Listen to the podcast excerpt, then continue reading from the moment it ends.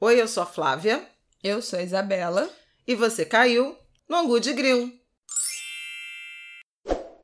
Oi, gente. Boa terça-feira pra vocês. Ih, debochada. Vocês estão vendo como é que ela tá? Já começou o programa debochada. Bom, bom, boa tarde, bom dia a todos, tá? Não vou mais fazer minha entrada, porque eu já fui cortada aqui no dia de hoje, porém avisando que é mais um Angu de Grilo no ar nesta terça-feira, episódio 59. Jura? Não. É, 59, querida. Vamos ver aqui. Eu vou até Jesus. eu vou confirmar. Já estamos chegando no 60, parece que foi ontem, né? O nosso parece episódio de foi ontem. de um ano. Olha aqui, olha aqui, eu tenho provas, eu não tenho apenas convicção. Quero ver o PowerPoint. Aqui, episódio 59 no ar nesta terça-feira. Bom, essa semana a gente vai falar sobre Donald Trump com o Covid, foi internado, né, o fim de semana inteiro desde sexta-feira no hospital.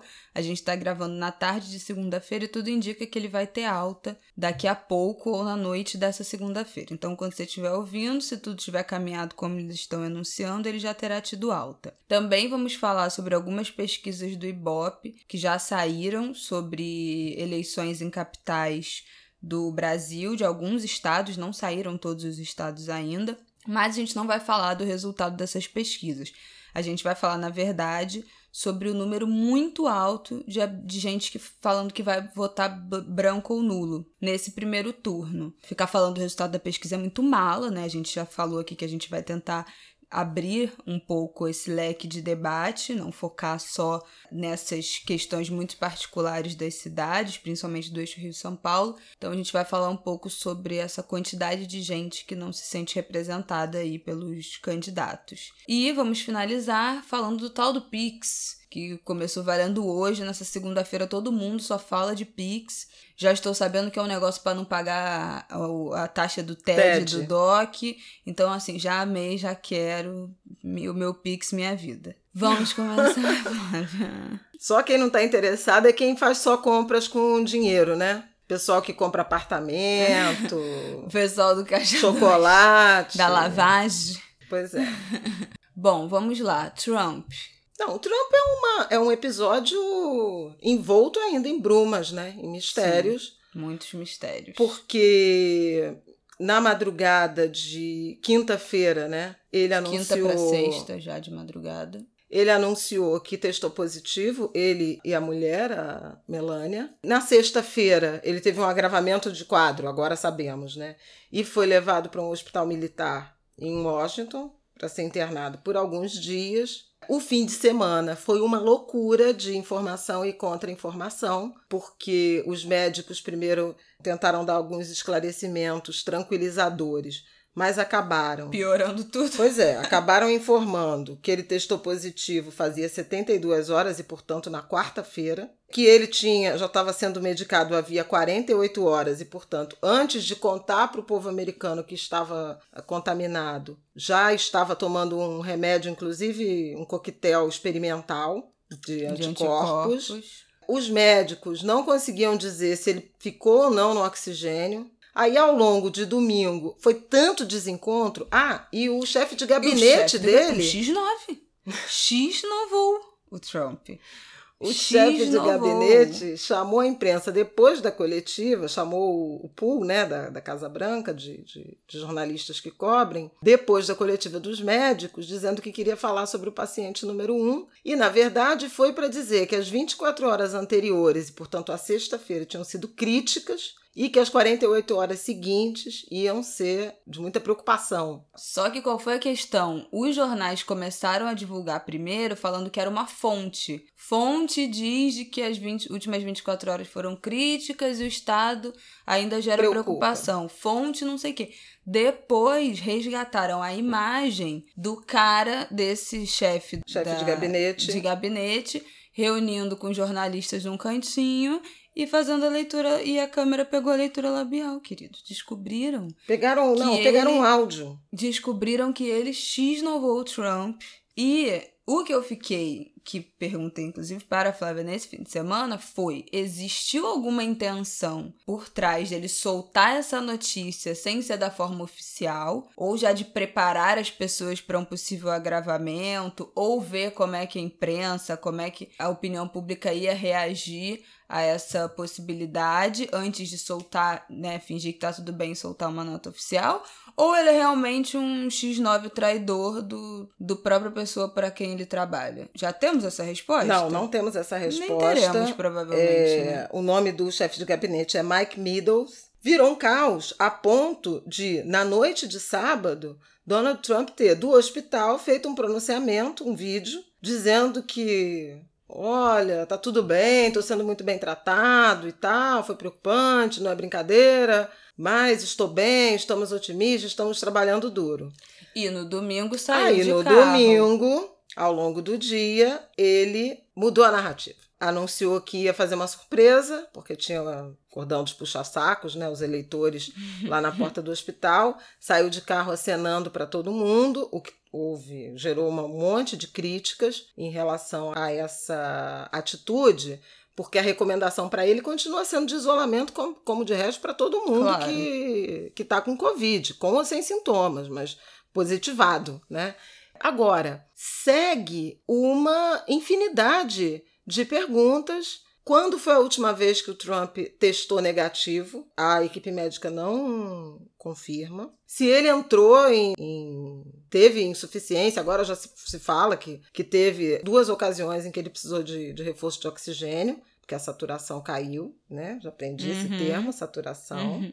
O- os médicos não queriam cravar primeiro quando ele seria teria alta. Ontem, domingo, os médicos disseram que ele poderia ter alta hoje e hoje, segunda, a previsão é de que ele tenha alta. Ele anunciou no Twitter, né, que é a rede social favorita dele, de que ele terá alta na noite dessa segunda-feira ou no fim da tarde e que continuará o tratamento da Casa Branca.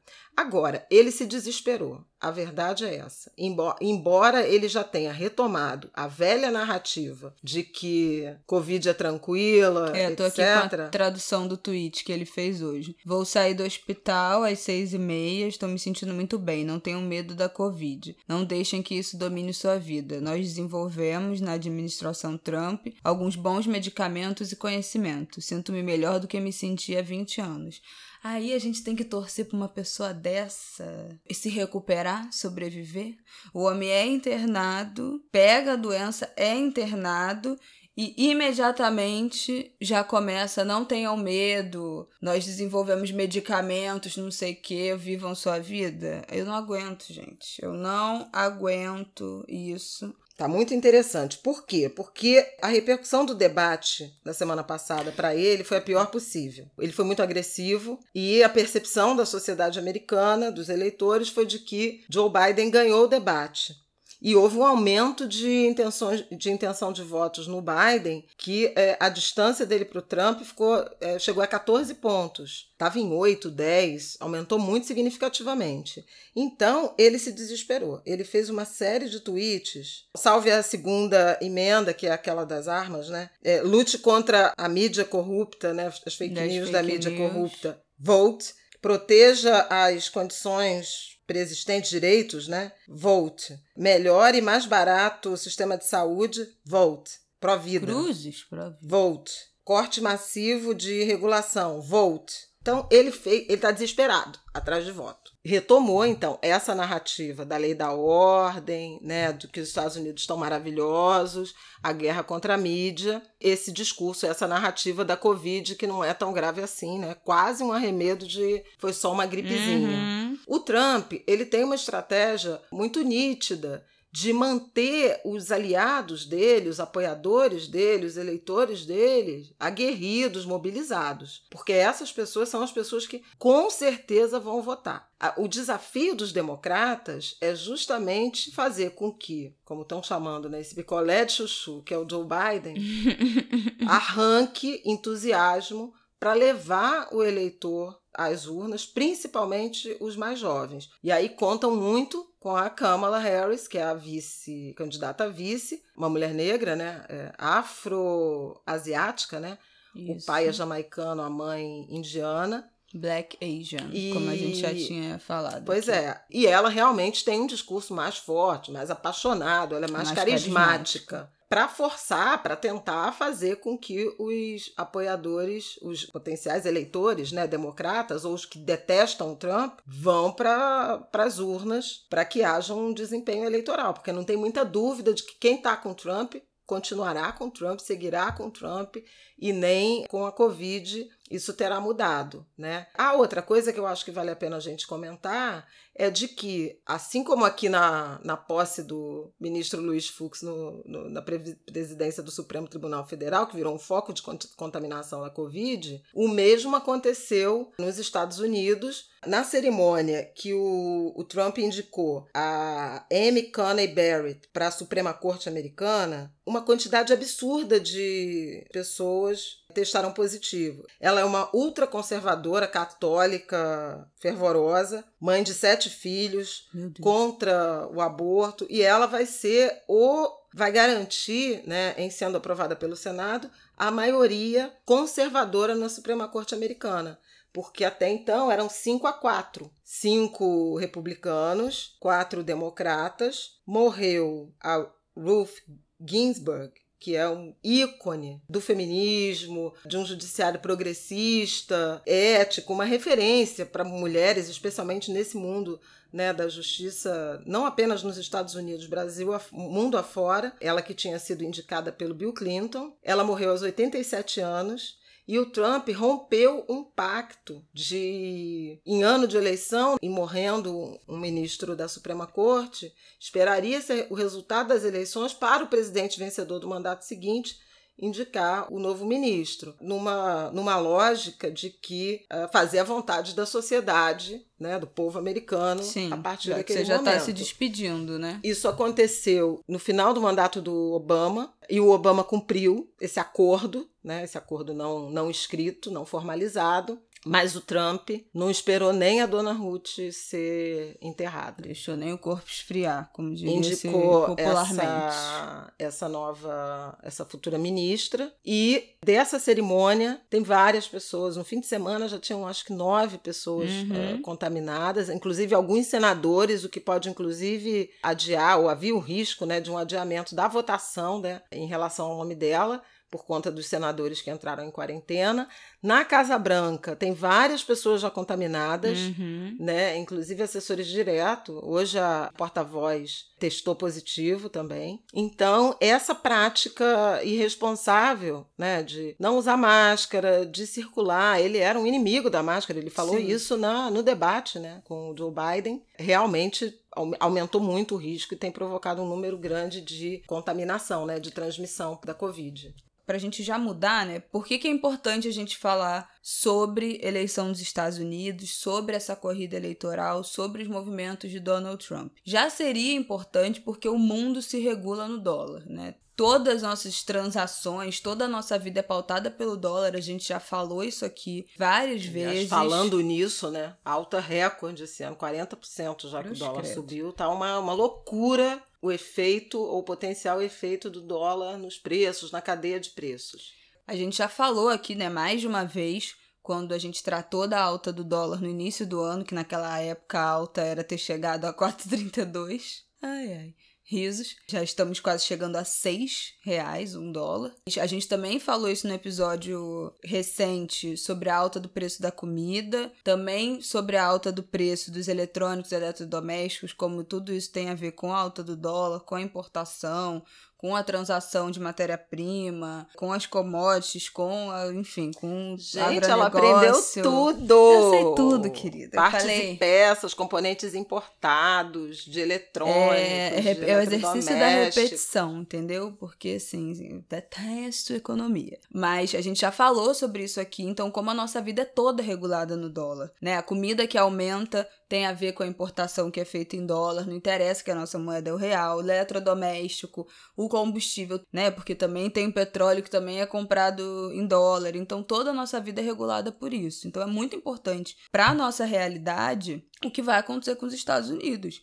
ainda mais nesse momento que a gente vive num país em que o presidente é completamente obcecado pelo Donald Trump, né? Então, assim, pela política dos Estados Unidos, por esse país, em copiar tudo que é feito lá, em acatar a tudo que que é imposto pelos Estados Unidos ao Brasil, ou tudo que é pedido, ou tudo que, que os Estados Unidos sugere ao Brasil é acatado, e um presidente que segue a onda o caminho que é aberto pelo Trump. Uma manutenção do Trump também mantém a nossa presidência nesse sentido, nesse caminho de seguir o Trump pelos dois anos que a gente ainda tem até as nossas próximas eleições presidenciais. O Joe Biden, na, no debate, disse que lideraria um esforço com países mundo afora para arrecadar 20 bilhões de, de dólares para o Brasil proteger a Amazônia, ou sofreria sanções. Ou então, seja... o, o Bolsonaro escreveu uma nota de resposta que publicou nas redes sociais, bem dura, falando que decepção. Soberania assim, nacional, etc.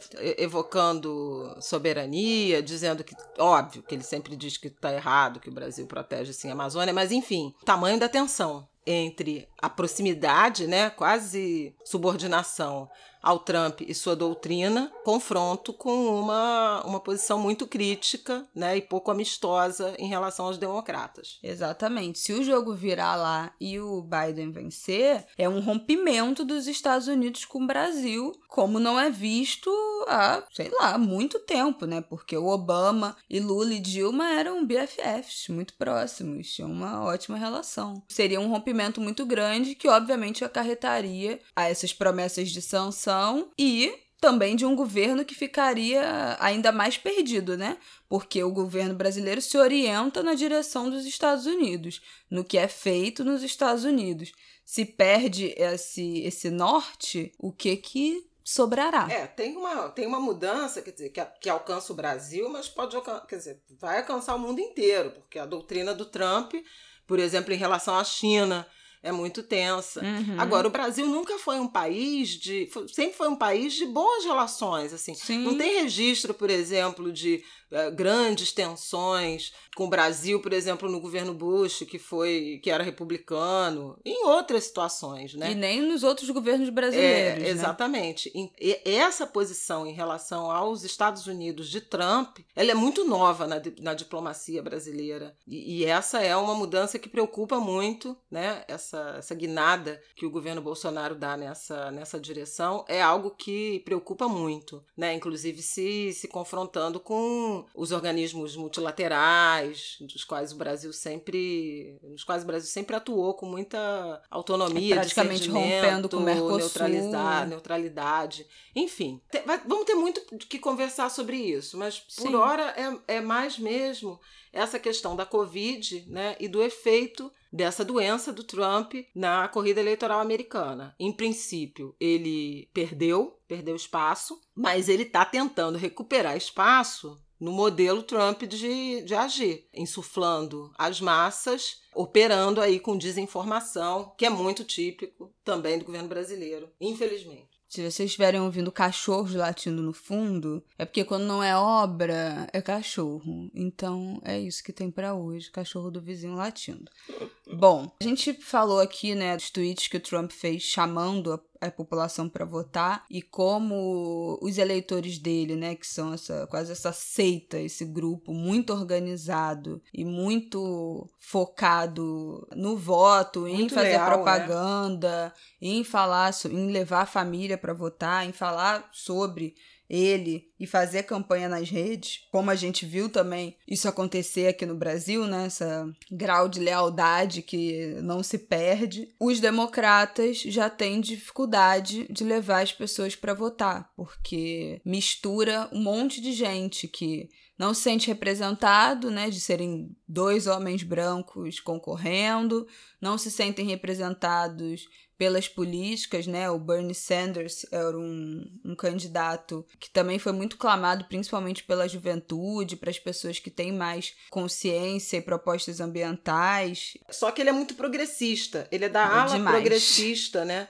Do Partido Democrata. E, em razão disso, ele acaba sendo preterido em benefício de nomes como Hillary Clinton, na eleição passada, e agora Joe Biden. A ala moderada, né, que controla o partido, qualquer semelhança não será mera coincidência, essa ala que controla o partido acaba fazendo valer sua vontade. Só que isso desestimula o eleitor, porque houve muita empolgação em relação às duas tentativas, né? Do Bernie Sanders de chegar à Casa Branca. A última vez em que houve uma empolgação que efetivamente levou à eleição entusiasmada foi Obama, uhum. né? Principalmente 2008, a primeira eleição. Sim. Inclusive é tido como um marco uh, dessa participação ou da campanha pelas redes sociais, pela internet, né?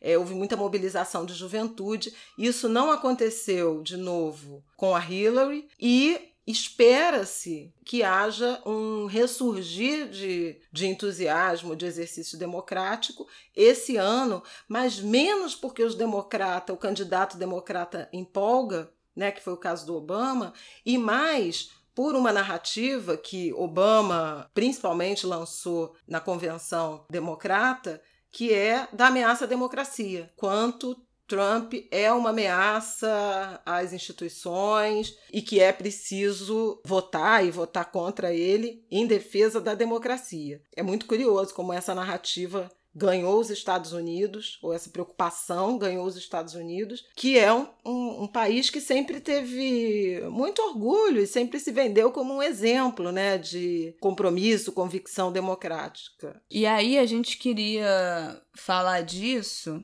dessa necessidade de campanha muito forte nos Estados Unidos das pessoas irem votar, porque o voto lá não é obrigatório, e já tem alguns meses muitos meses, inclusive, que a gente vê vários artistas falando nas redes sociais, se, se registre, registre-se para votar, vá até uma sessão para re se registrar como eleitor e vote, vote, vote. Tem uma campanha imensa de muitos cantores gringos, atores, antes pelo registro negras. e agora para que as pessoas vão votar de fato na eleição. E aqui no Brasil, apesar do voto ser obrigatório, as pessoas não votam, as pessoas não vão votar e tem muita gente que anula, que não escolhe o candidato. A última eleição, 2018, foi o maior percentual de abstenção, que são pessoas que estão aptas a votar e não comparecem às urnas, que eles não vão nem anular, nem votar branco nem nula, simplesmente não vão.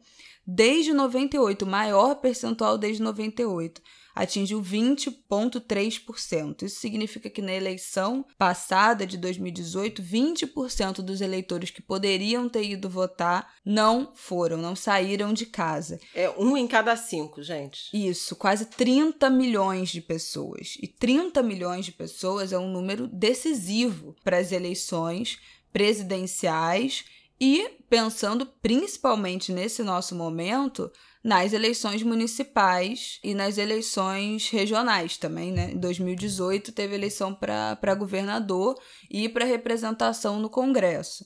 Esse ano, prefeito, vereador a primeira leva né, de pesquisas, em, o IBOP na semana passada divulgou algumas já, as primeira, a primeira rodada de pesquisa em algumas capitais selecionadas, e há alguns números preocupantes, principalmente no Rio de Janeiro. Eu vou começar dos menores para a gente chegar nos maiores. Esse é o número de pessoas que pretendem votar branco ou nulo, não é? Nulo não. ou ninguém. São as pessoas que responderam ao IBOP. Vão votar em ninguém branco ou nulo. Ninguém branco ou nulo deu em Goiânia 13%, em Belo Horizonte 14%, em Salvador 17%, em São Paulo 20%, em Recife 22% e no Rio de Janeiro 28% a gente está falando praticamente de três em cada dez, né? Ou um de um terço, terço do eleitorado. Um terço, quase um terço do eleitorado do Rio de Janeiro está dizendo que nenhum candidato, e são 12. No primeiro turno, é. isso, pois é, em primeiro turno. São 12 candidatos, inclusive até com uma,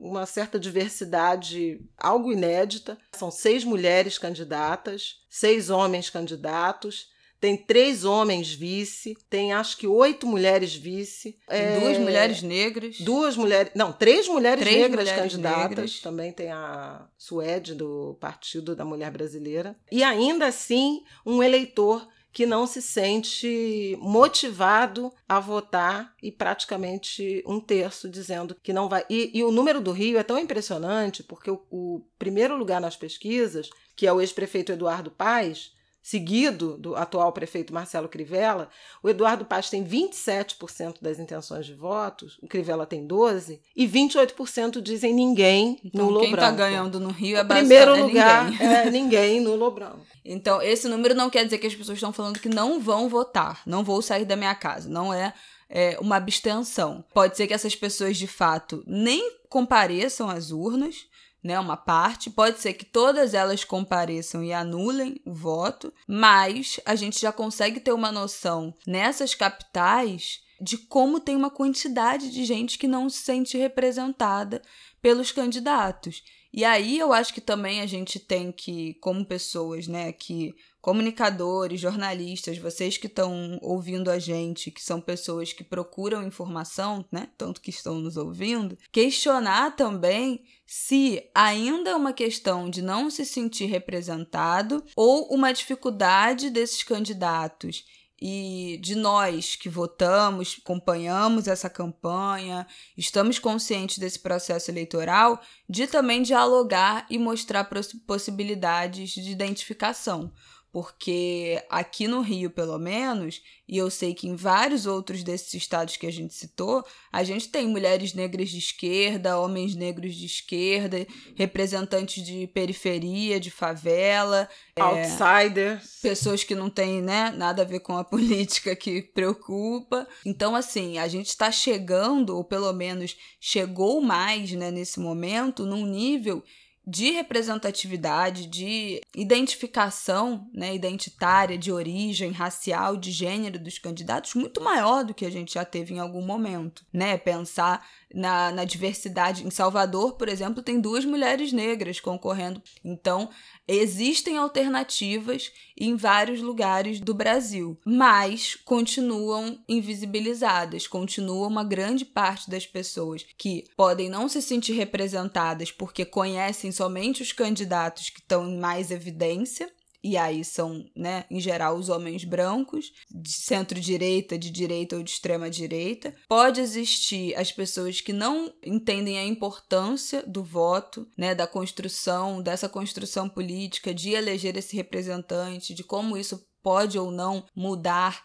ou transformar ou piorar a sua vida, né, dependendo de, de como você vota, qual a importância do voto. A instituição do voto também tem sido muito desacreditada, né, as pessoas não acreditam na possibilidade de eleger novos representantes que possam fazer uma transformação, né? É tudo farinha do mesmo saco, a gente ouve muito essa frase. Não acredito nisso, isso aí não dá em nada, político é tudo igual. Esse tipo de frase que elege esses outsiders que no final se provam ser a mesma da mesma laia do que os anteriores, vídeo Witzel aqui no Rio, né? É, eu acho que no caso do Rio de Janeiro, esse índice tão alto, né, de abstenção nulo e branco, expresso na pesquisa, tem muito a ver com esse desencanto né, dos últimos tempos. Agora, adoraria saber o que, que vocês estão achando em relação às cidades de vocês, né? Esses números que a gente falou, quer dizer, Recife também muito alto, Goiânia eu acho que é alto, uhum. né? Acima de. Não, São Paulo 20%, Goiânia eu acho que 17%. Então, assim, são números muito relevantes para uma corrida eleitoral que tem muitas candidaturas, né?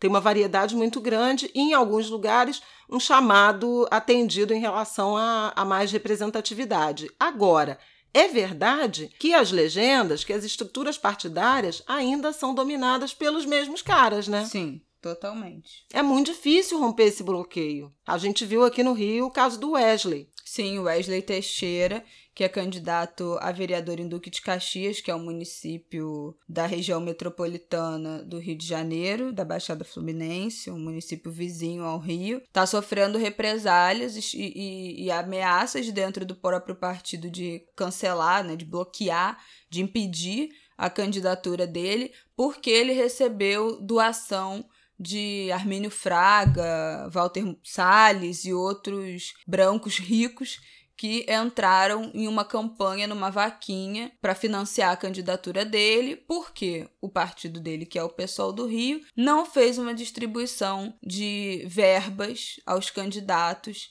que fosse suficiente, né, igualitária e suficiente para que eles conseguissem bancar suas, seus gastos da corrida eleitoral. Isso. A mesma coisa está acontecendo com a Thaís, Thaís. Ferreira, que também está brigando porque não está tendo, não teve direito a uma distribuição de verba também do pessoal do Rio apesar das candidaturas, a gente já falou aqui né, no episódio passado, de que a nova regra obriga a distribuição proporcional de verbas a candidatos negros e brancos. Ah, é. O Supremo Tribunal Federal já aprovou. No fim da semana passada, aquilo que a gente comentou no programa passado se confirmou e houve maioria. 10 votos a um. Apesar dele de, de ser obrigatório, então, essa distribuição proporcional entre candidatos brancos e negros, não é obrigatório que todos os candidatos negros recebam essa verba.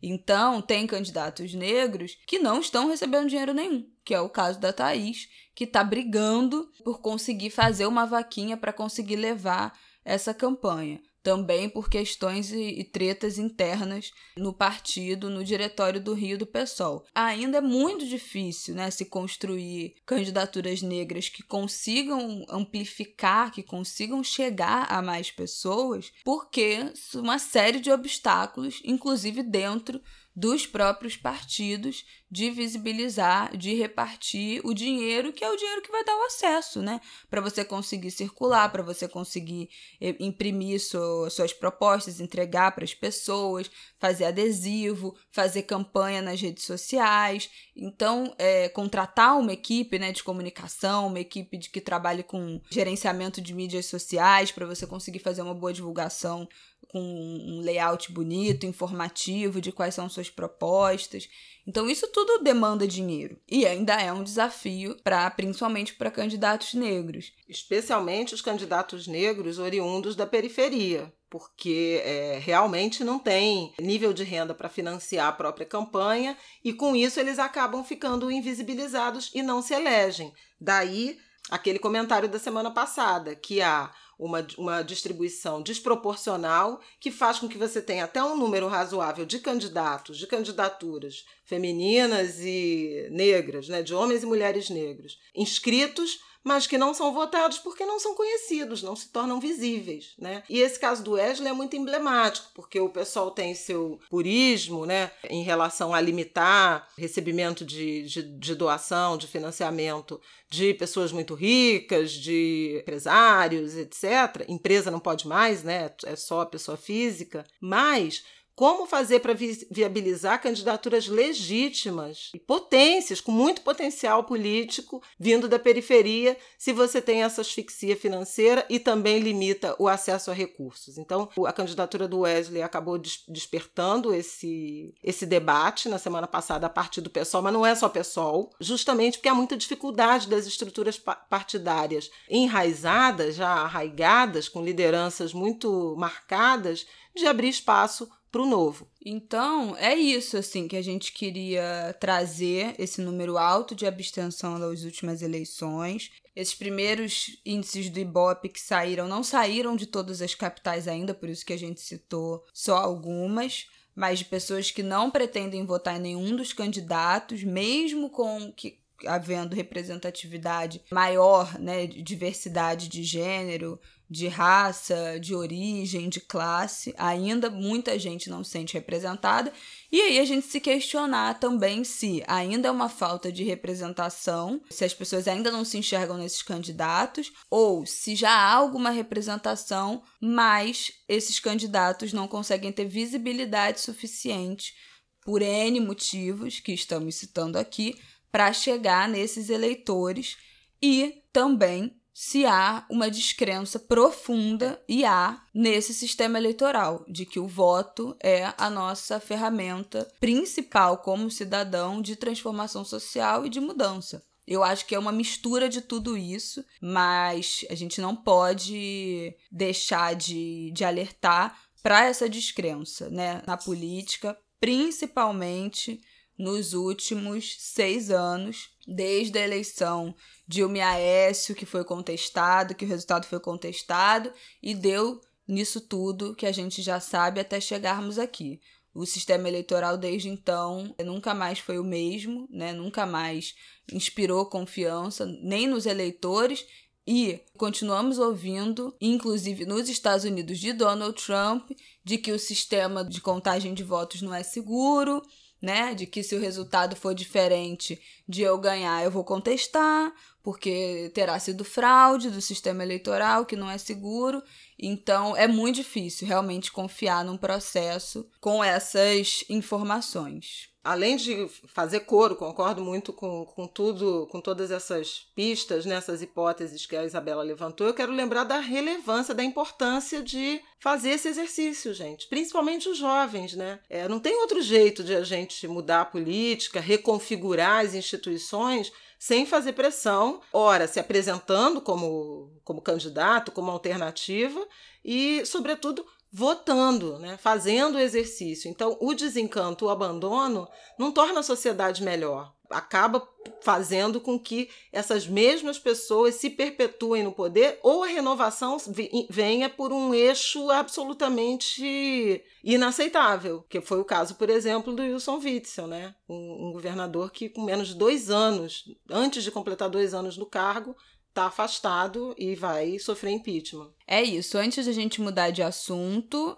para fechar o episódio de hoje falando rapidinho do tal do Pix, a gente tem um e-mail aqui que chegou da Tayane Pascoal. A gente pediu na semana passada para vocês falarem pra gente um pouco de como estão as eleições aí. Ela mandou um e-mail, ela é de Curitiba e falou que a elite de Curitiba ainda tem uma força muito absurda e as políticas públicas de higienizadoras, né, de higienização, ainda estão a todo vapor. A atual gestão do prefeito pintou as calçadas, trocou asfalto, colocou placa, fez paisagismo nos canteiros, limpou o centro da cidade, expulsou moradores de rua, pessoas em situação de rua, para cidades de, de, região metropolitana, então uma, de uma política de higienização. E aí que a cidade está linda, mas que o custo disso são os sistemas de transporte público defasados, pouco investimento em educação, pouco investimento em saúde durante a pandemia e os recursos voltados para esse urbanismo embelezador. A gente ainda não tem, a pesquisa do Ibope para Curitiba ainda não saiu até às 6h40, 7 horas de segunda-feira. Então, no próximo episódio, a gente talvez já tenha essa pesquisa.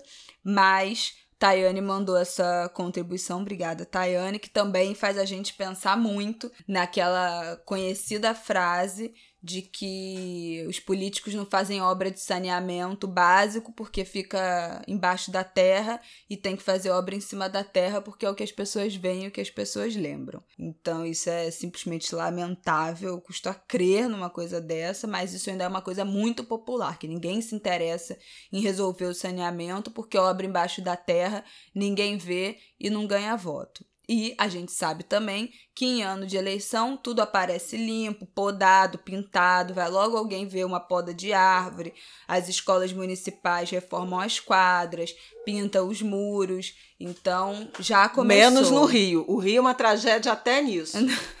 é tem, só buraco. Não tem um buraco tapado. Ai, gente, a gente ri pra não chorar. Mas pra gente também já ficar atento a essas movimentações que surgirão nos, nas próximas semanas nas cidades. Parêntese atualizando as informações, que enquanto a gente grava, Trump já vai sair do hospital, tá saindo agora nesse momento, e 13, o número atualizou, 13 pessoas do círculo dele estão infectadas. Então a gente tinha falado 9, já são 13. Bom, vamos seguir no nosso último assunto, que vai ser rápido, só para fechar, tá, Flávia? Só para fechar, pra gente não fazer um episódio gigantesco, vamos falar rápido do que, que é esse negócio desse Pix que travou todos os aplicativos do banco, o povo precisando pagar os boletos, ninguém conseguiu fazer nada nessa segunda-feira. Pois é, eu, eu inclusive tive enorme dificuldade e descobri que havia um problema sério, porque eu comecei a ver pipocando nas minhas redes sociais reclamações sobre acesso a banco. Tentei fazer dois pagamentos, também não consegui, em dois bancos privados do qual eu sou correntista. Não vou revelar aqui os nomes, porque eu não faço propaganda para banco. né? Mas se os bancos quiserem fazer propaganda aqui no de grilo, aí é com você. Eu não tenho relações, eu não trato das questões comerciais mesmo. Do, de nenhum, aliás, de nenhum conteúdo que eu produzo, não é só o ângulo de grilo. Enfim, houve sim uma pane, porque hoje começou o cadastramento no que eles estão chamando de chave Pix. O Banco Central criou esse meio de pagamentos, que é a gente tem meios de pagamento: dinheiro, cheque, cartão de crédito, cartão de débito e vai ter o Pix que vai permitir transferências financeiras eletrônicas automáticas, 24 horas por dia, 7 dias por semana, a um custo mínimo ou até gratuito, dependendo da relação com o cliente. Mas custo mínimo mesmo, custo de centavos, eles prometem. As pessoas têm que se cadastrar com seus dados né, pessoais e, a partir daí, conseguem fazer operações e transações para outras pessoas ou empresas igualmente cadastradas. Vale celular, e-mail, CNPJ, CPF. Só que é o seguinte, deu uma pane geral no, nos sistemas hoje, porque houve uma corrida pelo cadastramento até meio-dia e meia. Um milhão de pessoas já tinham cadastrado suas, suas chaves, que é uma espécie de, espécie de senha, uma espécie de PIN para realizar essa operação. Mas, é, efetivamente, esse modelo, essa modalidade de meio de pagamento começa em testes 3 de novembro e para valer, para todo mundo que já tiver cadastrado, 16 de novembro. Então tem tempo, não precisa correr, não é hoje. Não, não, não mas não eu costuma... já falei que eu quero fazer o meu hoje, porque eu não aceito pagar R$10,45 toda vez que eu preciso fazer um TED. É, essa é a questão. Olha, o povo tá revoltado e agora eu ouvi na televisão que o custo para o banco é de 6 centavos. E eles cobram pra gente 10 reais. Eu tô revoltada. É, cobra para alguns correntistas 10. É porque assim, você faz aqueles pacotes de ah, serviço, é. ou você paga tarifa, de aplicações pacote, e tal. Ou você paga 10 Exatamente. Reais. Aí, dependendo do pacote que se, que se tenha, você ganha uma, uma cota de TEDs ou DOCs gratuitos ou num preço menor. Os bancos dizem que, na média, a cobrança é de R$ reais. Mas tem gente que paga 10 e tem gente que não paga nada. Por pois isso a é. média é 5. A é... otária aqui tá financiando alguém que não tá pagando nada, que tá pagando cesta de, de transferência e não tá pagando nada. Quer dizer, tá quero, tá pagando, mas eu não quero seis operação centavos. por operação. Eu quero, eu quero o preço de custo. A expectativa é de que o Pix vire, se popularize e com isso acabe é, obrigando os bancos, o setor financeiro a reduzirem também seus custos de tarifas, de dessas operações. Para o Banco Central também é um negocião, porque quanto mais gente bancarizada fazendo operação eletrônica, né, mais você tem a possibilidade de rastrear, de monitorar, de acompanhar uh, as transações do setor financeiro, né, as movimentações financeiras do Brasil. Vamos lembrar que a gente tem aí uma, uma história, né?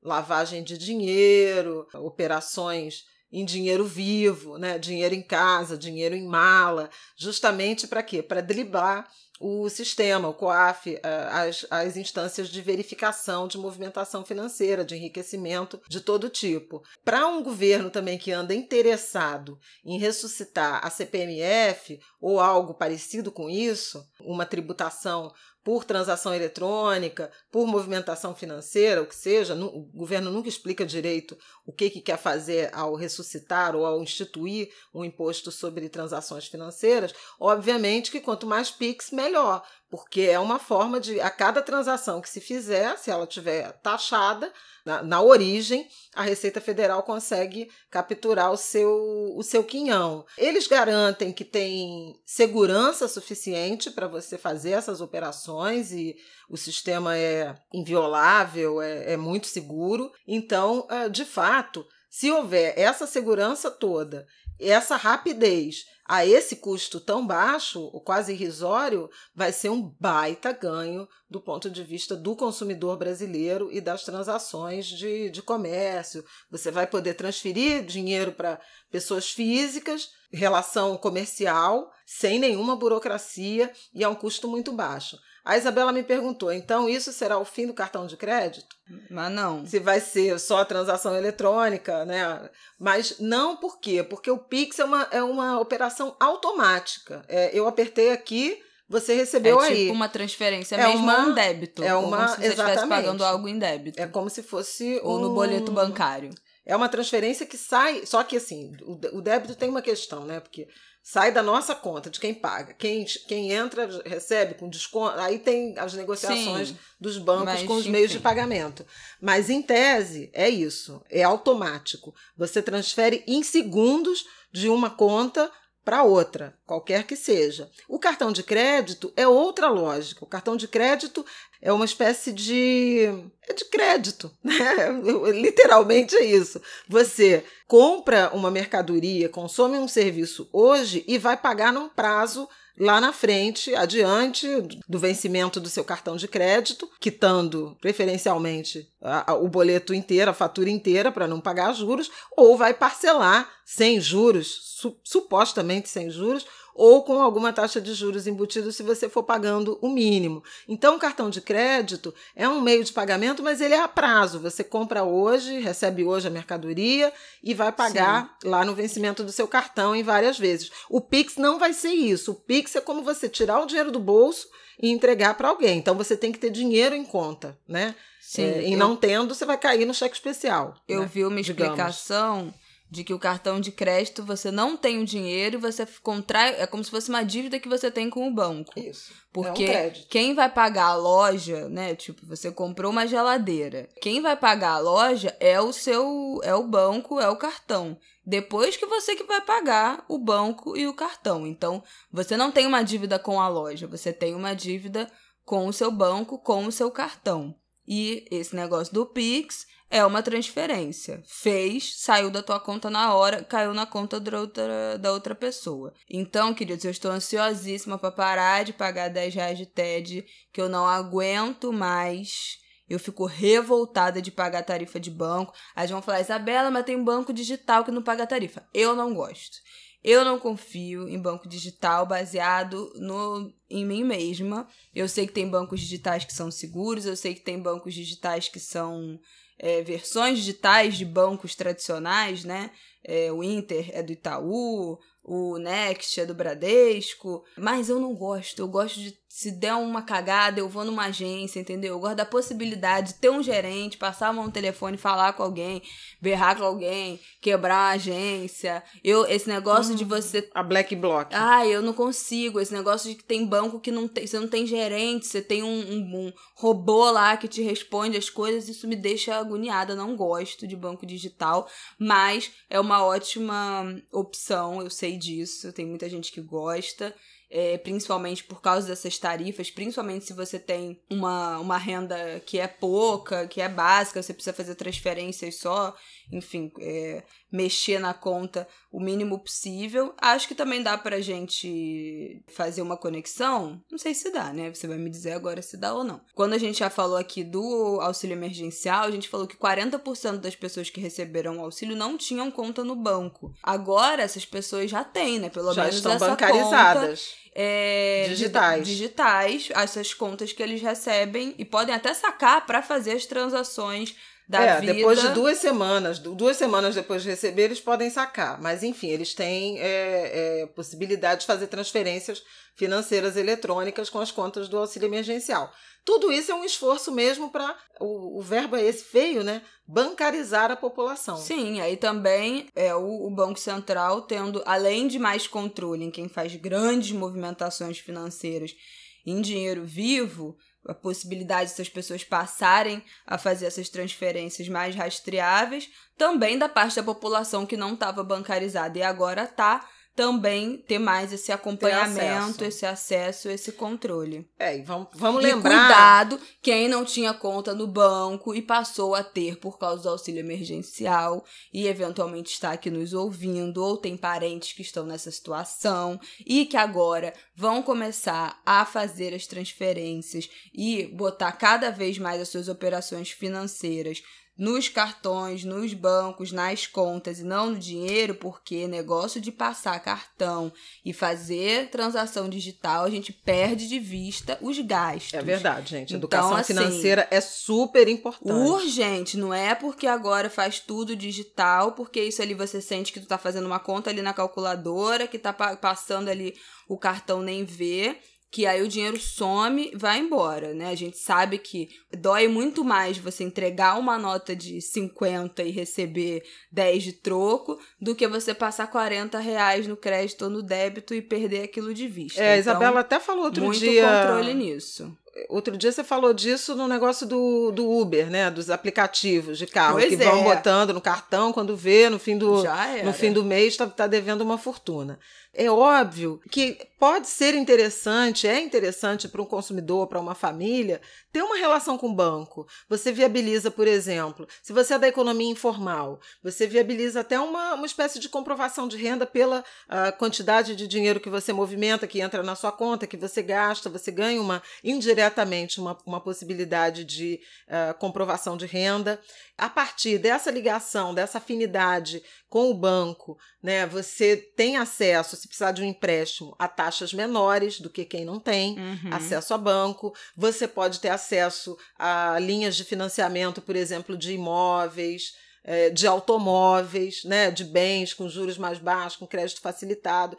Então, o próprio cartão de crédito, eventualmente. de guardar o seu dinheiro e investir, ainda que Investimento. seja em renda fixa, né? Mas Ou até na poupança, investir. mas possibilidade de aplicação, de juntar dinheiro, de criar uma disciplina, de montar um plano de previdência, de fazer um seguro, enfim, tem uma série de serviços financeiros que se abrem a partir do início de uma relação com o banco, né? Que é, não ter isso é juntar dinheiro no colchão, né? Ah, é o meu caixinha de sonho. costura, Porque eu só me estressa negócio de banco. Mas assim, é preciso, por outro lado, ter muita responsabilidade em acessar esses serviços para não levar a um endividamento ou, pior ainda, um superendividamento. Esse é um papo muito Nath Finanças, mas estamos aqui para Amamos. alguma orientação muito básica. Enquanto a gente conversava, enquanto a Isabela falava, eu recebi mensagem da, da Febraban, da Federação, da Federação dos Bancos, dizendo que nesse primeiro dia, 5 de outubro, primeiro dia de cadastramento do, do Pix, foram 3 milhões e meios de cadastramentos. Foi Você isso que vê. deu uma- uma- um certo O nó povo não aguenta é, mais. nos sistemas. Mas é isso. Ele só começa a valer de vez, né, esse modelo, essa modalidade de pagamento, em 16 de novembro e não há prazo determinado para inscrição. Você pode fazer a qualquer momento, daqui até 16 de novembro e depois de 16 de novembro, se não tiver feito, se- resolver esperar para ver como é que o Brasil está se comportando. Então não é para ter pressa. Agora, acho que realmente o setor financeiro errou em ter escolhido o dia 5, a primeira segunda-feira do é. mês, para implementar isso. Eu Acho que eles calcularam mal em relação à, à demanda. Foi um dia péssimo, porque muita gente ficou estressada tentando acessar o banco para fazer os pagamentos que precisava sem conseguir. É isso, gente. Para mais dicas de finanças pessoais, já falei no meu Instagram nessa segunda-feira. Flávia Ol não gosta de falar de finanças pessoais. Eu falei, vamos falar do Pix. Ela já revirou os olhos nesta tarde. Ela não gosta desse assunto. Ela gosta de macroeconomia, que é o quê? Economia do mundo, do mundial, dos, do Brasil, dos países, moedas. Fala aí, o que mais que tu gosta? Eu gosto de economia, indicadores sociais, pobreza e desigualdade, questões de gênero, mercado de trabalho, minha grande paixão é, em termos de cobertura e de análise. Não é que eu não goste nem saiba de finanças, mas É, óbvio que você sabe, fazer, você que me ensinou, querida, tudo que eu sei. você se dedicar ao assunto, né, ao mercado financeiro, para dar orientações, demanda uma dedicação integral a isso. Sim. Que eu não tenho como fazer e nem quero fazer. Porque não é o seu assunto Porque de você, preferência, exatamente. Você tem então, assim, isso. por isso eu não gosto de ficar me. Eu, eu, eu explico genericamente, mas não faço indicações nem nada, porque isso exige um nível de dedicação e de responsabilidade. Imagina, decidir como as pessoas vão gastar o próprio dinheiro, em que vão aplicar, e se perder, e se cair, e se subir. Então, eu não, como eu não tenho esse tempo, nem essa disponibilidade, eu não me dedico ao noticiário financeiro. Então, a minha, o meu foco é outro. Quem quiser se orientar sobre como gastar o dinheiro, onde aplicar, como faz para economizar, esse tipo de coisa, genericamente eu até eventualmente falo, falo disso na TV, mas não é o meu foco. Essa cobertura de finanças, ela exige uma dedicação exclusiva. Quem acompanha a Nath sabe disso. Exatamente. Então já fica a orientação se você não conhece. Nath Finanças, pelo amor de Deus, em que planeta você estava habitando nos últimos anos? Nath é uma jovem de 22 anos, se não me engano, muito jovem mesmo, que fala sobre finanças pessoais e faz todas essas análises e ensina a lidar com o banco, o que é tarifa bancária, o que, que significa cada coisa, o que é FGTS, o que é poupança. Agora, em breve, ela vai começar a falar depois que ela já se, se, habilitou, se capacitou a poder falar de investimento, explicar melhor o que, que, são os tipos de investimento. Em breve ela já anunciou que isso vai chegar no canal dela. Mas ela fala muito, fez uma série grande no ano passado sobre. falando da reforma da Previdência, carteira assinada, falou muito do auxílio emergencial, fala muito sobre como se livrar, negociar com banco, endividamento, enfim. E também como ter controle, como começar a ter controle da economia doméstica, do seu orçamento doméstico. Então, se a sua questão com dinheiro envolve mais esse controle pessoal, né, do que você faz com o seu dinheiro, Nath Finanças. Se a sua questão é entender economia, indicadores do Brasil e do mundo, Flávio Oliveira. Então estamos bem servidos. Uhum. Eu estou com a minha assessora financeira aqui pessoal, Flávia Oliveira, né? Também tenho a minha segunda assessora, Nath Finanças, que eu acompanho há muito tempo e adoro tudo que a Nath produz. Mas, tendo Flávia Oliveira aqui a um grito de distância, realmente, né? A concorrência é pesada aqui no, no, no meu caso. É isso, gente. Tá bom, né? Desse ângulo de grilo, que já está enorme Tá bom pra também. você? Espero que esteja, para aquelas passivo-agressivo. A gente, de novo, finalizando esse episódio, a gente tá fazendo uns episódios, vai fazer nesse período, principalmente de eleição, focar em episódios que falem mais sobre notícia, sobre processo eleitoral, porque isso é importante. A gente entende a importância também de trazer leveza nesses temas, é o que a gente tenta fazer. A gente entende que a nossa cabeça tá muito doida nesse ano de 2020 e que o noticiário é muito massacrante, mas a gente precisa, por favor, coletivamente, fazer um esforço para tratar desses temas, porque isso vai definir nossos próximos quatro anos a partir do dia 15 de novembro, que é o primeiro turno das eleições. Mas teremos episódios mais tranquilos vindo por aí. Ah, queridos, acho que a gente vai voltar no tema gravidez, maternidade, que eu sei que obviamente vocês ficam muito curiosos e a gente também gosta muito de falar sobre isso. Esses temas também vão voltar em muito breve à nossa grade de assuntos e enquanto isso, vamos tratando de outras coisas também muito importantes. Eu quero me despedir lembrando que estamos no Outubro Rosa. Esse é o mês, né, é, dedicado a essas reflexões, à conscientização em relação ao autoexame né, prevenção do câncer de mama. Esse ano foi um ano muito atípico em razão da pandemia. Muita gente descuidou dos próprios corpos. Eu mesma não fiz check-up ainda, e isso é um risco muito grande. É importante recuperar aí o tempo perdido, conhecer o próprio corpo, tocar o próprio corpo, buscar os exames, fazer o acompanhamento, cobrar da sua mãe, avó, tia, irmã, companheira. companheira. Nossa, pensamos iguais. O cuidado com o próprio corpo, porque especialmente neste ano, né, em que a vida foi atravessada por tantas transformações, muitas mulheres, muitos, muitos homens, muitas pessoas, né, se descuidaram da própria saúde e isso pode custar caro, né, no futuro. Caro no sentido de perda mesmo da, da saúde, não no sentido financeiro, já que a gente falou tanto em finanças é. e monetização, é, em moeda, mas custa caro do ponto de vista emocional e de saúde e de, de qualidade de vida. Então, Outubro Rosa, conscientização contra o câncer de mama. Vamos em frente, com saúde e paciência. Última coisa antes da minha despedida, posso voltar nesse assunto antes, depois, porque fui surpreendida por Flávia sempre, sempre emplacando um último assunto aos 50 e muitos do segundo tempo, né? Gente, eu tenho Sem muito avisos. assunto, graças a Deus.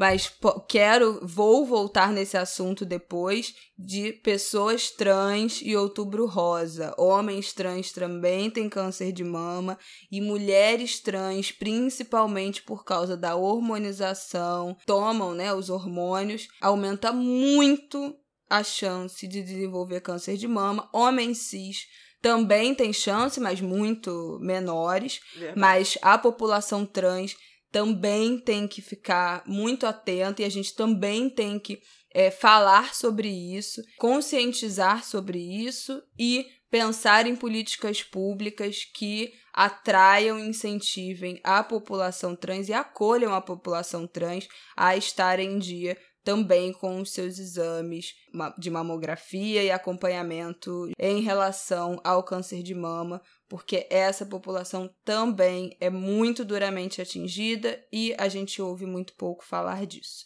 Mas eu volto nesse assunto, porque eu fui, né, surpreendida aqui. Então tá bom. Então é isso, amores. Um beijo até semana que vem. Muito obrigada pela audiência até aqui. Boa semana, se cuidem. Cuidem-se bem. Beijo. Beijo.